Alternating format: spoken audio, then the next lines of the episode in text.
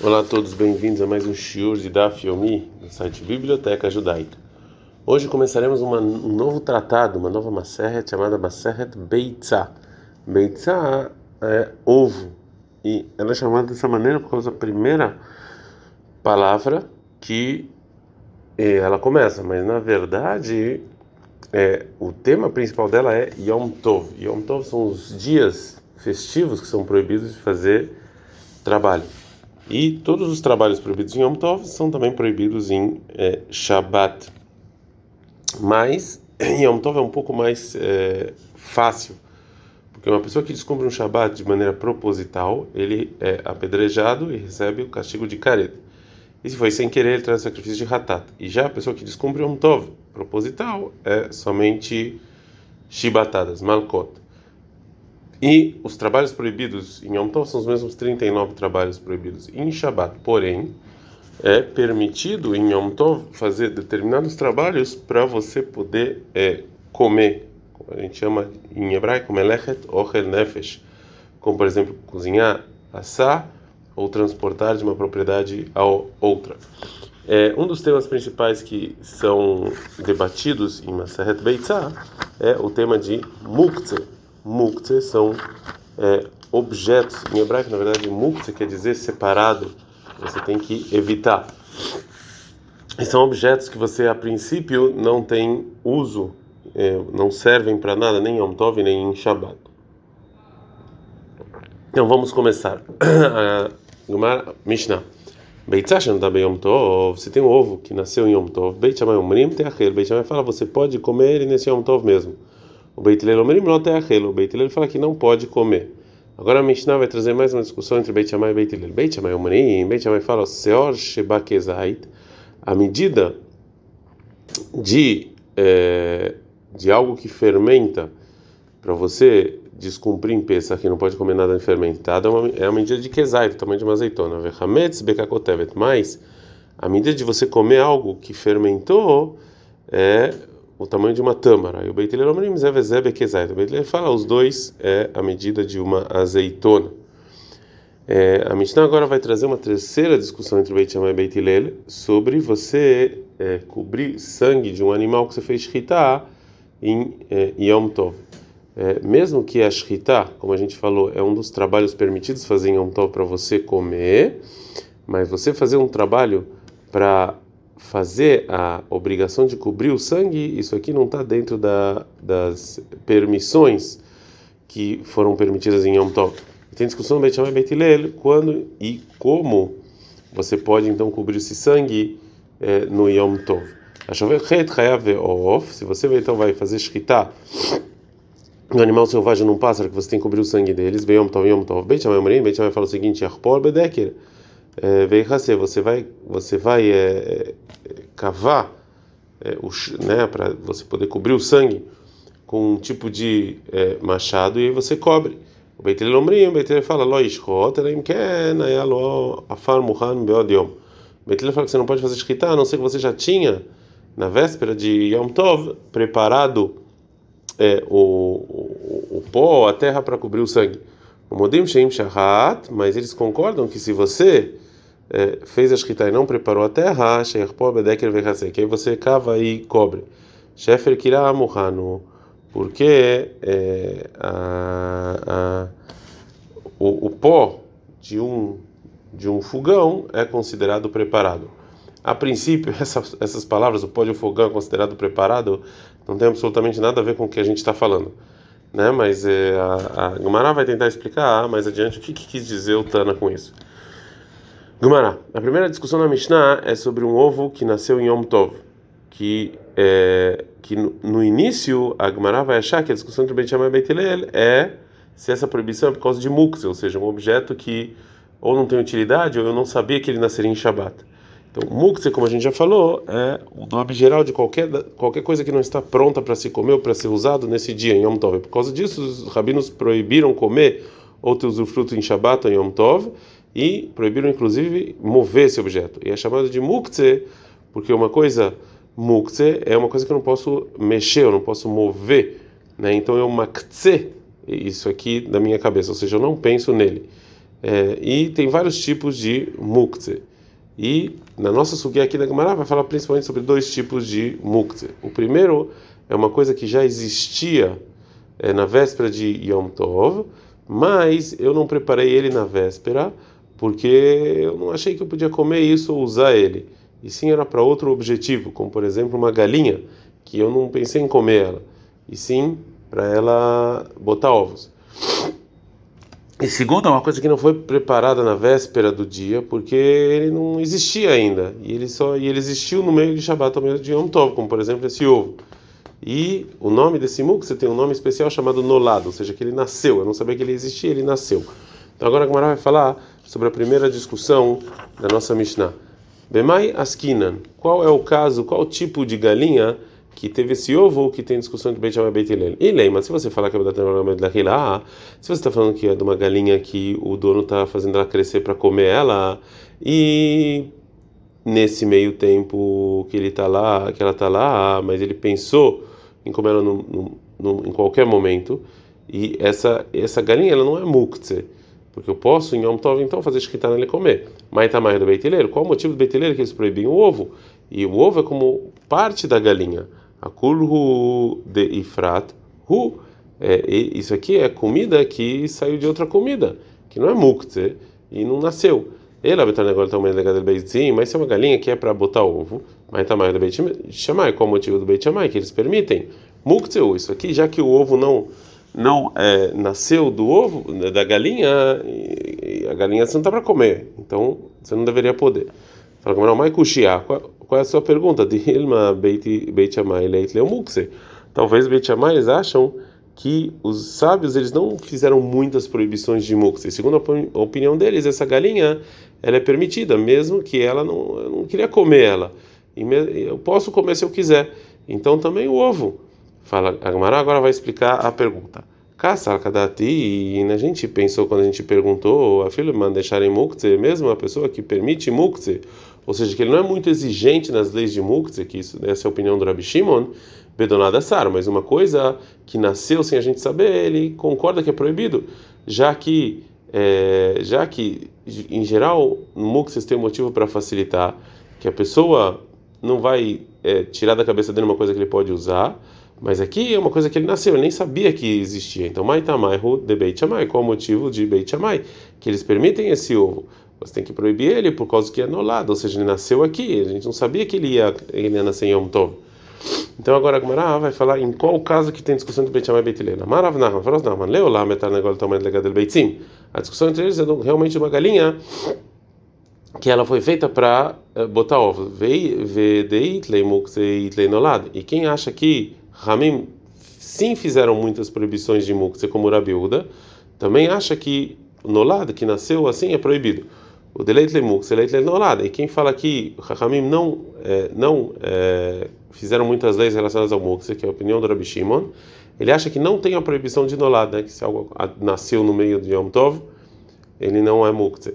O Beit Shammai, que é Rabi Shimon, o Beit Shammai é como opinião do Rabi Shimon que ele fala que não tem muitas proibições de muktzeh e nem proibição de nolad. É, por isso é permitido esse, esse ovo. Beitilé, ele que era Beuda. Beitilé é como a Beuda, que sim tem proibição de muktzeh e sim tem proibição de é, nolad. Agora o vai, fazer, vai, vai perguntar para Rav Nachman, aqui disso que, de uma coisa que Rav Nachman falou em outro lugar. O Miyamar Rav Nachman e, ou seja, realmente Rav Nachman falou isso, que a opinião do Beitilé é como o Rabi Uda, Vietnã tem uma Mishnah em Shabbat. Beit Beit fala Veklipin. Você pode tirar sobre o em cima da mesa de Shabat é, ossos e cascas de nozes que não dá mais para comer. O Beit Lelomer e o Beit falam que eu não posso mover isso aqui com a mão, e sim, lá eu tenho que tirar toda a mesa e elas vão cair. O Menara, eu movo ela para elas caírem. Nachman, Rav Nachman sobre essa Mishnah, ah, não é lá no ela Beit Shammai, que era Biúda. A gente não dá para se a gente só se apoia na versão dessa Mishnah que é, que esse que é uma versão que ele é, é, troca as opiniões do Beit Shammai e Beit Hillel e sim eu escutei do meu, dos meus rabinos que o Beit Shammai ele pensa como Rabi que eles são muito exigentes em muktzeh e eles proíbem você tirar os ossos e as cascas, o Beit Hillel, que é Rabi Shimon. O Beit Hillel, eles acham como Rabi Shimon, que eles facilitam o imuktzeh e permitem tirar. Então isso aqui vai contra a explicação do Rav Nachman mesmo da nossa Mishnah, que ele fala que o Beit Hillel é como Rabi Uda. Então agora a Gemara vai tentar responder sobre essa aparente contradição. Amar Rav Nachman, Rav Nachman respondeu o seguinte: Gabei Shabbat, em relação a Shabbat, Estam Lantana, que o, o Tana falou na Mishnah que era Bishimon, que é como Shimon, Detnan, que tem a Mishnah, Mechatrin et Adluin lifnei abema, que você pode cortar em Shabbat a abóbora diante do animal para ele comer, Veta nevelá, o animal que morreu sem escritar em Shabbat, lifnei aklavim, mas diante dos cachorros para eles comerem, e não proibiu por causa de mukse, mesmo que quando entrou o Shabbat, esse animal estava vivo e não, não dava para comer. Então, essa Mishnah, é, que está falando que eu posso levantar os, é, os ossos e as cascas, está falando sobre em Shabbat. Mukta em Beit Hillel, que é Rabi Shimon. Então, Rav Nahman vai falar que a opinião do Beit Hillel é como a opinião do Rabi Shimon. É, porque senão assim vai ter uma contradição entre a Laha, que a Laha é sempre como Beit Hillel, sempre como a, como a Mishnah. Aval, mais a gente está andando Beta Mudbet, é Gabe Yom Tov, mas relacionado a Yom Tov, de Stam Lantana, que o, que o Tana na Mishnah falou que era biúda, que é como era biúda, como está escrito na Mishnah, mais adiante, En Mevakin, assim, você não pode cortar madeiras em Yom Tov para você é, colocar fogo, Mina Korot, de um monte de madeiras que você colocou para ser construído, porque são mukse, nem numa madeira que foi quebrada em Yom Tov, é, mesmo que é, que o motivo que ela foi quebrada já não existe mais, já que agora não dá mais para ser usada para construir. Isso é uma das leis que tem discussão entre a Beuda e a Shimon, que a Beuda é, fala que uma coisa que era mukse, ou seja, que eu não, que eu não podia tocar, não mexer nela, no, quando entrou Yom Tov e depois o motivo disso já não existe mais, ela continua sendo mukse o dia inteiro. E Rabi Shimon, ele permite. E segundo que a gente falou, essa madeira que foi quebrada em Yom Tov não é mukse, já que ela não, não já que ela não serve mais para ser construída. Então a gente viu que a Mishnah proíbe isso aqui, essa Mishnah é como Rabi Uda, que ele é mais exigente em Muktzeh. Então, Mokinlak é Beitiler, então vou falar, o não vai falar que Beitiler é nossa Mishnah, que está falando de Yom Tov, é como Rabi Uda, para não ter problema entre Alaha, que Alaha é como Rabi e como Beitiler, e Alaha é como é, a Mishnah. A Gemara então vai perguntar ah, por que, que realmente a Mishnah fala em Shabbat como uma opinião e em Yom Tov como outra opinião. Quem é a pessoa que decidiu a Mishnah? É o Rebbe, o Rebbe Nasik, no ano 200, falou a Mishnah. Né? Então, se é assim, mais na Shabbat está melhor que Rabi Shimon, mais na Yom Tov está melhor que Uda.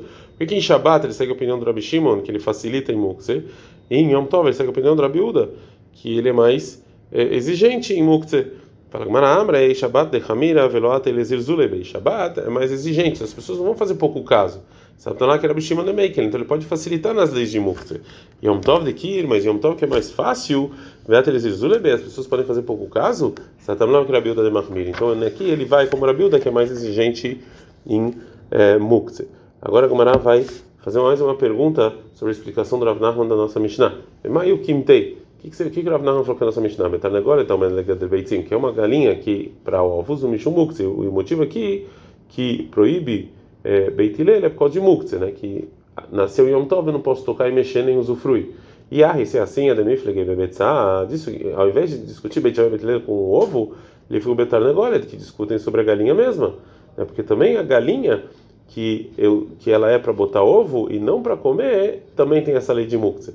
Então, assim, Beit Hillel ele proíbe o ovo porque eles acham, como Rabiúda, que são mais exigentes em Muktzeh, também a galinha seria proibida e o Beit Shammai, que eles acham que eles, são, que eles facilitam na proibição de mukse como Rabi Shimon, então a galinha não seria proibida. Por que, que então a discussão deles é sobre o ovo e não sobre a galinha? Isso aqui vem mostrar a força do Beit Shammai, que até o ovo, que a pessoa nem sabia que ia nascer em Yom Tov, mesmo assim ele é, permite. A continua perguntando,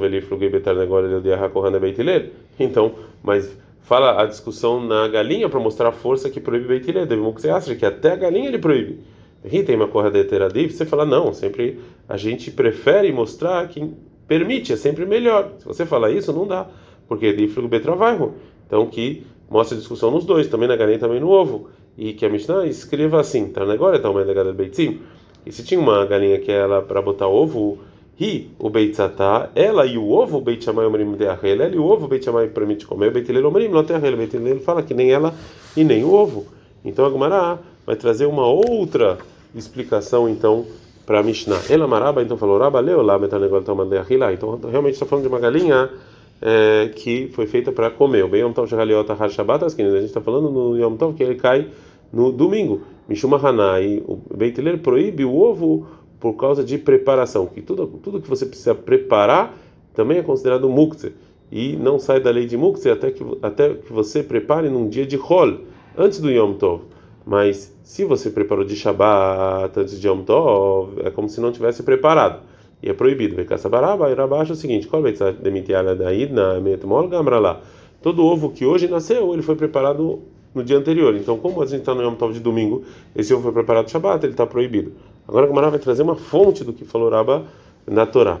Veraba letamei, vai de acordo com o motivo dele, que uma coisa que não foi preparada de Hol antes do Yom Tov, é, mesmo que uma coisa que a natureza preparou, isso aqui é proibido. De Amaraba falou, mas o que, a gente aprende no versículo em Shimon 16:5 que o povo judeu ele teve eh, quando caiu o man do céu, eles foram ordenados para preparar o man para Shabbat. Aí a no sexto dia veio. Você tem que preparar o que você vai comer no Shabbat. Então, a intenção do versículo é que mesmo você preparar sem fazer nenhum trabalho, você precisa ter, fazer isso em rol. Rol merin le Shabbat. Então, uma coisa que não é, não tem santidade, não é festa nem nada, você pode preparar para Shabbat. Rol merin le Yom Tov, também para Yom Tov. Yom Tov merin Shabbat, mas eu não posso preparar de Yom Tov para Shabbat. Vem Shabbat merin le Yom Tov, mas eu não posso preparar de Shabbat para Yom Tov. Agora a vai perguntar. Amar Abai, falou Abai para o Rabba, ela metá, se é assim, Yom Tov be'alma tishterei, esse, esse ovo que, que nasceu em Yom Tov, se no Yom Tov normal vai ser permitido.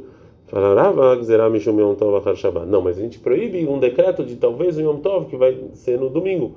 Por quê? Porque se a pessoa estiver acostumada que o ovo que nasceu em Yom Tov eu posso comer, ele vai se confundir, e se quando o Yom Tov cair no domingo ele também vai acabar comendo. O Abai continua per, per, perguntando, ele fala, Shabbat é arma tishterei. No Shabbat normal, quando não tem Yom Tov, na véspera de Shabbat, então, esse ovo vai ser permitido. Fala de novo, Rabba, Gzerah Mishum Shabbat Yom Tov. Não, é um decreto de novo, que o Shabbat vai vir depois de Yom Tov, que seria proibido.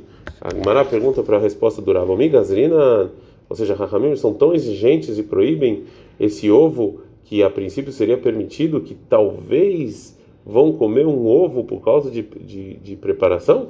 Veatária, mas tem uma braita, chorreta, tá na galera tomando sabobeitinho mumoroda, a pessoa fez que está no numa galinha encontrou lá ovos prontos, mutarim então você pode comer esse homem talvez imita, e se realmente é isso, é, é correto que você está falando que a gente, que Rahamim decretaram proibir o ovo que é permitido, porque talvez você vai comer um ovo que é proibido,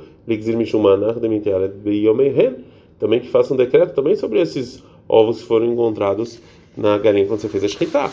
Responde o Rabba, Amalei falou, Rabba, beitzim, gumurod, meiman, se os ovos estão prontos na barriga da mãe, no momento da shkita, mita de loshkicha, isso aqui não é normal. Uma coisa que não acontece normalmente, Rahamim não fazem é, esse tipo de decreto. A Sugia vai continuar, mas a gente não tem outro lugar para parar, então a gente vai ter que parar por aqui. Adkan.